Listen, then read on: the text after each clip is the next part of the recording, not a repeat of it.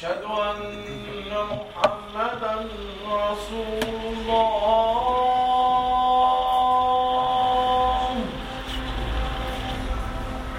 أشهد أن محمدا رسول الله.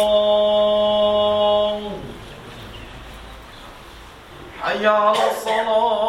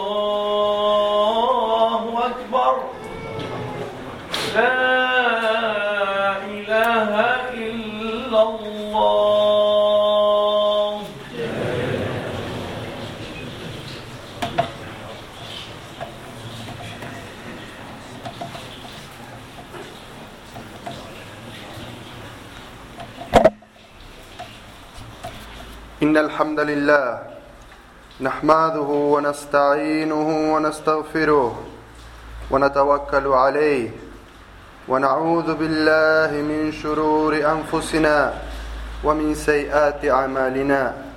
من يهده الله فلا مضل له ومن يضلل فلن تجد له وليا مرشدا. الحمد لله الذي جعل الأخوة بين المسلمين من علامات الإيمان. وأشهد أن لا إله إلا الله. أمرنا بمصاحبة الأخيار ونهانا عن مجالسة ومخالة المجرمين الفسقة الأشرار. وأشهد أن سيدنا وشفيعنا وحبيبنا ونور قلوبنا محمد صلى الله عليه وسلم عبده ورسوله. صلى الله عليه وسلم وعلى آله وصحبه إلى يوم الدين Por cierto que las bondades con las que Allah Azza wa Jal nos ha agraciado son infinitas y son imposibles de contar. Allah Azza wa Jal nos dice en el Sagrado Corán: وَإِن تَعُدُّوا نِعْمَةَ اللَّهِ لَا تُحْصُوهَا Si quisieras contar o enumerar las gracias de Allah Azza wa Jal, no podrías hacerlo. Y por eso debemos agradecer a Allah Azza wa por todas las gracias que nos concede.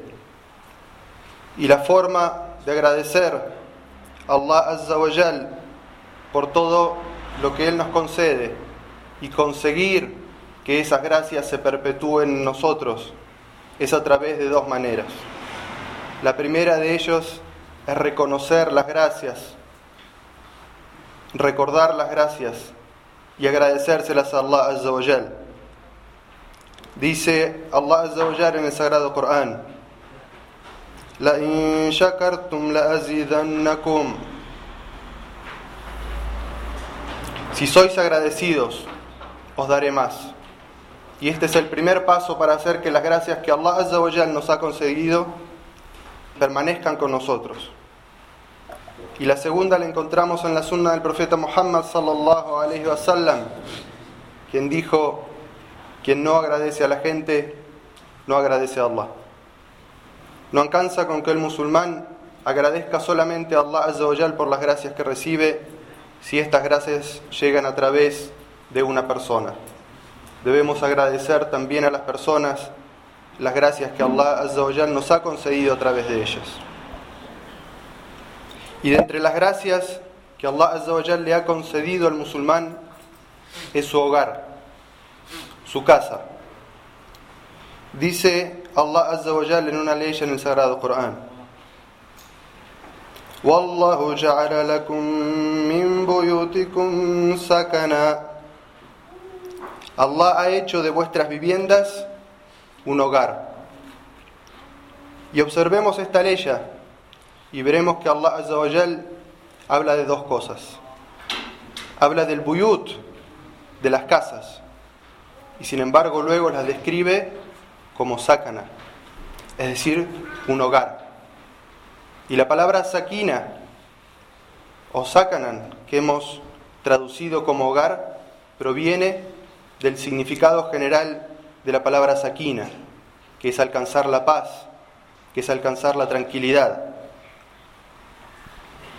Esta es sin duda una gracia enorme que Allah Azza wa ha agraciado al musulmán. Si nos ponemos a pensar, como nos recomendó el profeta Muhammad sallallahu alaihi wasallam, sobre aquellas personas que no gozan de, de este favor, veremos cuán agradecidos somos. Disfrutamos de una construcción en la cual nos refugiamos del frío y del calor, en el cual damos cobijo a nuestros seres queridos y en el cual podemos adorar a Allah Azza y cubrir nuestras vergüenzas. Pero la casa del musulmán no puede ser una casa como cualquier otra. Como hemos visto en esta ley, Allah Azza habla de la construcción edilicia, habla del buyut, pero la describe como sakana, como un hogar. Entonces nos evidencia Allah Azza que debemos construir nuestras casas de estas dos maneras. La primera una construcción edilicia y la segunda una construcción de un hogar a través de una actitud y a través de las obras que realizamos en ella. ¿Cómo construimos un hogar de nuestra casa? ¿Acaso alcanza para ello colocar flores, obras de arte, decoraciones ostentosas? Por Allah que no. Muchas personas colocan eso dentro de sus casas y sin embargo no consiguen la paz, no consiguen la tranquilidad. Sus casas se transforman en un foso del infierno, en el que no pueden vivir. El profeta Muhammad sallallahu alaihi wasallam, mentor y educador de esta umma, nos dijo: la comparación entre una casa donde se recuerda a Allah y una casa en la que no se recuerda a Allah es como la comparación entre un ser vivo y un ser muerto. Es un hadiz auténtico relatado en Muslim. Reflexionemos sobre este hadiz. ¿Con qué compara el profeta Muhammad sallallahu alaihi wasallam una casa en la que se recuerda a Allah? ¿Y con qué compara el profeta sallallahu alaihi wasallam aquella casa en la que no se recuerda a Allah? Entre un vivo y un muerto. ¿Y cuál es la diferencia entre un ser vivo y un ser muerto? La existencia del alma, la existencia del espíritu. Esto es lo que diferencia un ser vivo y un ser muerto. ¿Y qué es el espíritu en la casa del musulmán? El espíritu en la casa de un musulmán es el recuerdo de Allah. Y que una casa en la que no se recuerda a Allah es una casa sin espíritu, una casa en la que a pesar de existir personas con corazón, un corazón que late, un corazón vivo, esa casa está muerta, esa casa no tiene espíritu. Por eso es importante que recordemos a Allah Azza en nuestros hogares. Y cuando hablamos de recordar a Allah, no nos referimos únicamente al zikr o la lectura del Corán. Estas son dos manifestaciones importantes, muy importantes del recuerdo de Allah, pero no las únicas. Relató Abu Huraira radiyallahu anhu que el mensajero de Allah sallallahu alayhi wasallam dijo: No hagáis de vuestras casas tumbas. Ciertamente Shaitán huye de la casa en la que se recita Surat al-Baqarah. Todos conocemos este hadiz. Y sin embargo, ¿en cuántas casas nuestras hoy en día no se escucha el Sagrado Corán? Se escucha el sonido de la televisión con un volumen alto que puede molestar incluso a los vecinos, pero no se escucha la recitación del Sagrado Corán. No se escucha el recuerdo de Allah. La lectura del Corán es luz y vida para el hogar del musulmán. La recitación del Corán espanta a los demonios, a los shayatín, y es una protección contra la magia, el mal de ojo y la envidia. Narró Abu Umama radiallahu anhu. Escuché al mensajero de Allah sallallahu alayhi wa sallam decir: Recitad el Corán, porque ciertamente vendrá el día del juicio final como intercesor por su gente. Leed Suratul Baqarah y Al Imran, porque vendrán como si fueran dos nubes blancas, o dos sombras que protegen, o dos grupos de pájaros que defenderán a su gente. Reciten Suratul Baqarah, porque recitarla es baraka y abandonarla es un perjuicio. La magia no puede contra ella. Cuánta enseñanza del profeta Muhammad sallallahu alaihi wasallam en este hadiz. Cuántas indicaciones para que pongamos en práctica esto en nuestro hogar. Recitar Suratul Baqarah o Al Imran. Su beneficio en este mundo nos protege de la magia, nos protege de la envidia, nos protege del mal de ojo. Y cuánto beneficio el día del juicio final, cuando todos seamos expuestos a nuestras obras. Estas dos suras, para que Él que las recite, las lea y las ponga en práctica en su vida, es decir, sea de la gente del Corán, sea de la gente de Surat al-Baqarah y de Surat al-Imran, ellas dos se presentarán como intercesoras nuestras en el día del juicio, protegiéndonos del calor y la dificultad del día del juicio. Otra manera de dar vida, espíritu a la casa del musulmán es realizar oraciones voluntarias. El profeta Muhammad sallallahu alaihi wasallam dijo en un hadiz: Realizad algunas de vuestras oraciones en la casa, no las transforméis en tumbas. Otra vez el profeta sallallahu alaihi wasallam compara entre la vida y la muerte. Compara entre el lugar donde vive la persona con vida, este mundo, y el lugar donde reside la persona que ha muerto, la tumba. Y nos aconseja sallallahu alaihi wasallam que hagamos de nuestro hogar el lugar donde residen los vivos, la gente de corazón despierto, la gente de corazón que late apasionadamente por el recuerdo de Allah. Y que no transformemos nuestras casas en tumbas, en lugares donde no se recuerda Allah Azza wa Y dijo en otro hadith sallallahu alayhi wa sallam, se debe orar en las casas, ya que la mejor oración que realiza la persona es en su hogar, a excepción de las obligatorias, porque las obligatorias es mejor realizarlas en la mezquita, el profeta sallallahu alayhi wa sallam nos dijo en un hadiz, la oración realizada en comunidad en la mezquita es 25 y en otra narración 27 veces superior a la oración que realiza el siervo en su lugar de trabajo o en su hogar. Es decir, que el primer hadiz que mencionamos se refiere únicamente a las oraciones voluntarias. El profeta sallallahu alayhi wa sallam nos dice que el mejor lugar para realizar las oraciones voluntarias es en el hogar. Y los sabios interpretan de este hadiz que la persona que realiza las oraciones en su hogar está lejos de querer ostentar con ellas, como podría ser en la mezquita, para que otras personas lo miren y piensen que es una persona piadosa. Realizar la oración en el hogar es establecer el recuerdo de Allah pero es también educar a la familia en la adoración, en la rectitud, en el amor a la oración, acostumbrando a los más pequeños a realizarla en todo momento y específicamente antes de las oraciones obligatorias. Otra forma de dar vida y dar espíritu al hogar del musulmán es establecer en ella una biblioteca islámica, con libros, con folletos, con audios porque la educación del musulmán es prioritaria. En el Islam, toda obra está basada en un conocimiento. Y para obrar como musulmanes debemos primero leer, informarnos, aprender y sobre ese conocimiento firme establecer nuestras obras. Y por eso es muy importante que se establezca en la casa del musulmán una biblioteca en la cual todos los integrantes de la familia tengan acceso a una literatura acorde a su edad. Y las personas deben consultar a sus sabios, a sus imames, sobre qué es lo más recomendado de la, de la literatura para leer con su familia. Y para revivir una casa, para dar vida a una casa, para dar espíritu islámico a un hogar. ¿Qué mejor que establecer un círculo de lectura con los hijos, con la esposa, con los hermanos, con los padres? Establecer un día a la semana, un horario en el que toda la familia se reúne y lee sobre el Islam. Memoriza el Sagrado Corán.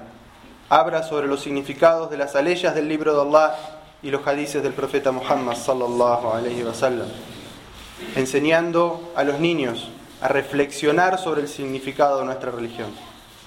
Porque por Allah, nuestra religión no son palabras que no entendemos y repetimos como loros durante el día y la noche. Nuestra religión es conocimiento, nuestra religión es certeza, nuestra religión es fe, pero basada en un conocimiento certero. La existencia de la lectura del Sagrado Corán y el recuerdo de Allah y las oraciones voluntarias y las rondas de conocimiento en la casa harán que este hogar se transforme en una escuela que eduque en la adoración a Allah y en los buenos modales. Será un lugar que atraerá a los ángeles y de donde huirán los demonios. Pero si por el contrario la casa se encuentra vacía de todo esto, se convertirá, como describió el profeta sallallahu alaihi wasallam, en una tumba desolada, en ruinas destruidas, habitados por muertos de corazón, aunque se encuentren vivos sus cuerpos, acompañados permanentemente de demonios y alejados de los ángeles de la misericordia. أقول قولي هذا وأستغفر الله لي ولكم من كل ذنب فاستغفروه إنه هو الغفور الرحيم الحمد لله والصلاة والسلام على رسول الله أشهد أن لا إله إلا الله وحده لا شريك له وأشهد أن محمدا عبده ورسوله Siervos de Allah, musulmanes, quien desee que su casa, que su hogar, sea un lugar habitado por los ángeles de la misericordia y sean expulsados los demonios y sus seguidores, debe tener cuidado con ciertos asuntos que lamentablemente se encuentran presentes en muchos hogares musulmanes hoy en día. Quiere Allah guiarnos y fortalecernos a todos. Entre estas cosas que no dejan, no permiten que la casa del musulmán se transforme en un oasis, está la negligencia de muchos padres que permiten a sus hijos ver televisión y en ella contenidos que no son acordes al musulmán. Si bien existen muchos contenidos que son culturales y educativos, existen muchos otros que el musulmán debe in- intervenir para que sus hijos no vean, porque esos contenidos no solamente desvían el intelecto y la moral del musulmán, sino también pueden inducirlo a una confusión tanto en el plano psicológico como en el plano sexual. Y pedimos a Allah Azza wa Jal que nos proteja a todos nosotros, a nuestras esposas y a nuestros hijos de esa de- desviación. Y esta responsabilidad que acabo de mencionar de los padres no es algo que debamos tomarnos a la ligera, no por Allah. Dijo el profeta sallallahu alaihi wasallam refiriéndose a los padres. Dijo, cada uno de vosotros es pastor de su familia y responsable de lo que suceda en ella. Tenemos una responsabilidad, una mana ante Allah Azza wa de traer educación islámica correcta a nuestra casa, de darle a nuestros hijos la mejor educación religiosa y moral. Y de la misma manera que nos preocupamos porque ellos vayan a una escuela y tengan una educación académica correcta y nos sentimos orgullosos de ellos cuando triunfan y tienen éxito en este plano de la vida, de la misma manera tenemos que ser consecuentes y preocuparnos para que nuestros hijos tengan una educación islámica correcta y que todo aquello que pueda desviarlos de este camino, tenemos que tomar ese asunto con mucha seriedad en nuestras manos y ser padres responsables. Porque por Allah que vamos a ser preguntados el día del juicio por aquello que ingresamos a nuestro hogar y fuimos negligentes en lo que vieron nuestros hijos y nuestra familia. Lo mismo sucede y que Allah nos proteja de todo ello con ciertos aspectos de la música. Muchos musulmanes no se escucha en su casa la recitación del Sagrado Corán. No se escuchan ni siquiera CDs del Corán o de disertaciones de sabios o de recuerdo de Allah. Y sí se escucha en sus casas música. Esta música que pueden escuchar son letras que contradicen la moral y la ética del musulmán. Y esa música que ingresan a su casa es algo que podemos ver que nuestros jóvenes hermanos musulmanes, los adolescentes, que están en la época más difícil de la identificación de su vida, como musulmanes y como individuos en esta sociedad, los podemos ver cantando eufóricos letras de estas canciones que van en contra y completamente en contra de lo que es la ética religiosa y moral de nuestra religión. Y los padres musulmanes son responsables de eso también. De entre las cosas que debemos proteger a nuestros hogares es de las imágenes. El profeta sallallahu alaihi wasallam dijo de las personas que tendrán peor castigo el día del juicio son aquellos que exponen imágenes, que hacen imágenes y las exponen. Y, dijo en otro hadiz el profeta Muhammad sallallahu alaihi wasallam, los ángeles no ingresan en un hogar en el que hay imágenes expuestas ni perros. Y debemos buscar que nuestro hogar sea un oasis, un paraíso islámico en esta sociedad en la que vivimos. Si no encontramos paz y tranquilidad y serenidad en el hogar, pues ¿dónde lo vamos a encontrar en esta sociedad? Debemos construir, de la misma manera que construimos la parte edilicia de nuestras casas, debemos construir el hogar sano, musulmán, en nuestro hogar. Quiere Allah concedernos luz para distinguir la verdad y fortaleza para seguirla y ser consecuentes como musulmanes en nuestras vidas. Y quiere Allah concedernos luz para distinguir el error y fortaleza para apartarnos de todo ello. اللهم أعز الإسلام والمسلمين وأذل الشرك والمشركين. اللهم يا مالك الملك يا من كل يوم هو في شأن.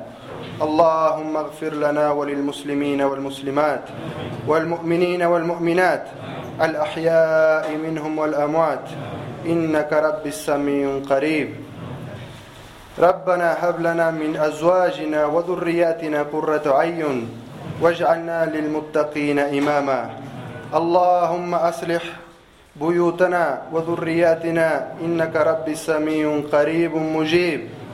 اللهم صل وسلم وبارك على عبدك وحبيبك محمد وعلى آله وصحبه وسلم. بمنك ورحمتك يا أرحم الراحمين. اللهم اغفر لنا في هذه الساعة المباركة أجمعين. اللهم رد المسلمين إلى دينك ردا جميلا. عباد الله إن الله يأمر بالعدل والإحسان وإيتاء ذي القربى وينهى عن الفحشاء والمنكر والبغي يعظكم لعلكم تذكرون. فاذكروا الله يذكركم واشكروه على نعمه يزدكم ولذكر الله أكبر. والله يعلم ما تصنعون. وأقموا الصلاة الله أكبر أشهد أن لا إله إلا الله وأشهد أن محمدا رسول الله حي على الصلاة حي على الفلاح قد قامت الصلاة قد قامت الصلاة. الله أكبر الله أكبر. لا إله إلا الله.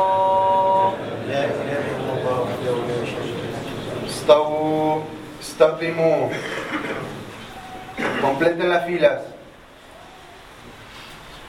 Y apaguen los teléfonos móviles.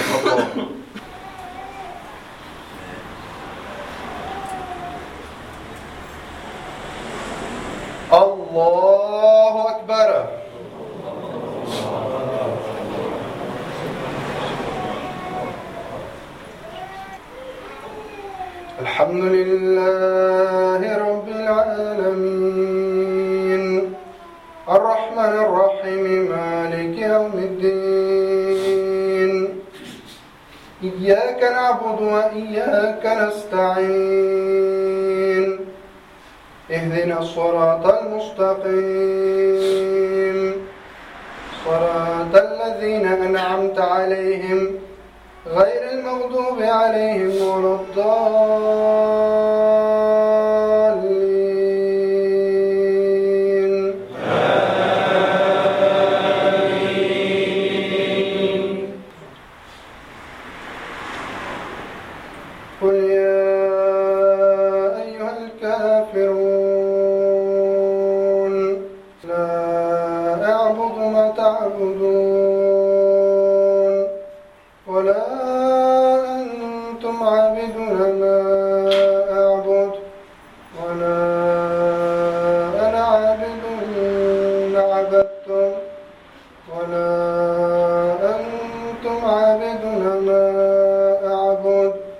لكم دينكم ولي دين.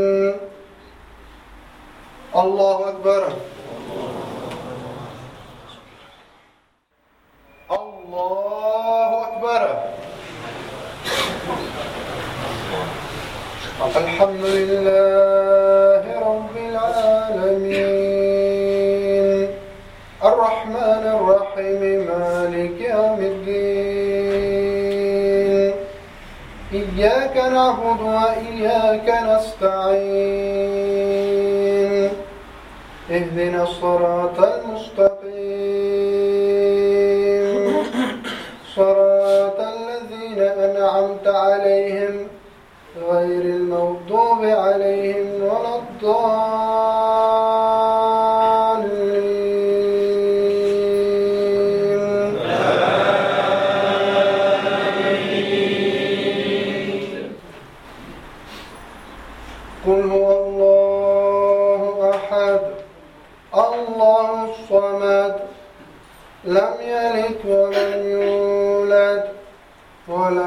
يكن له كفوا أحد. الله أكبر. السلام عليكم ورحمة الله. السلام عليكم ورحمة الله.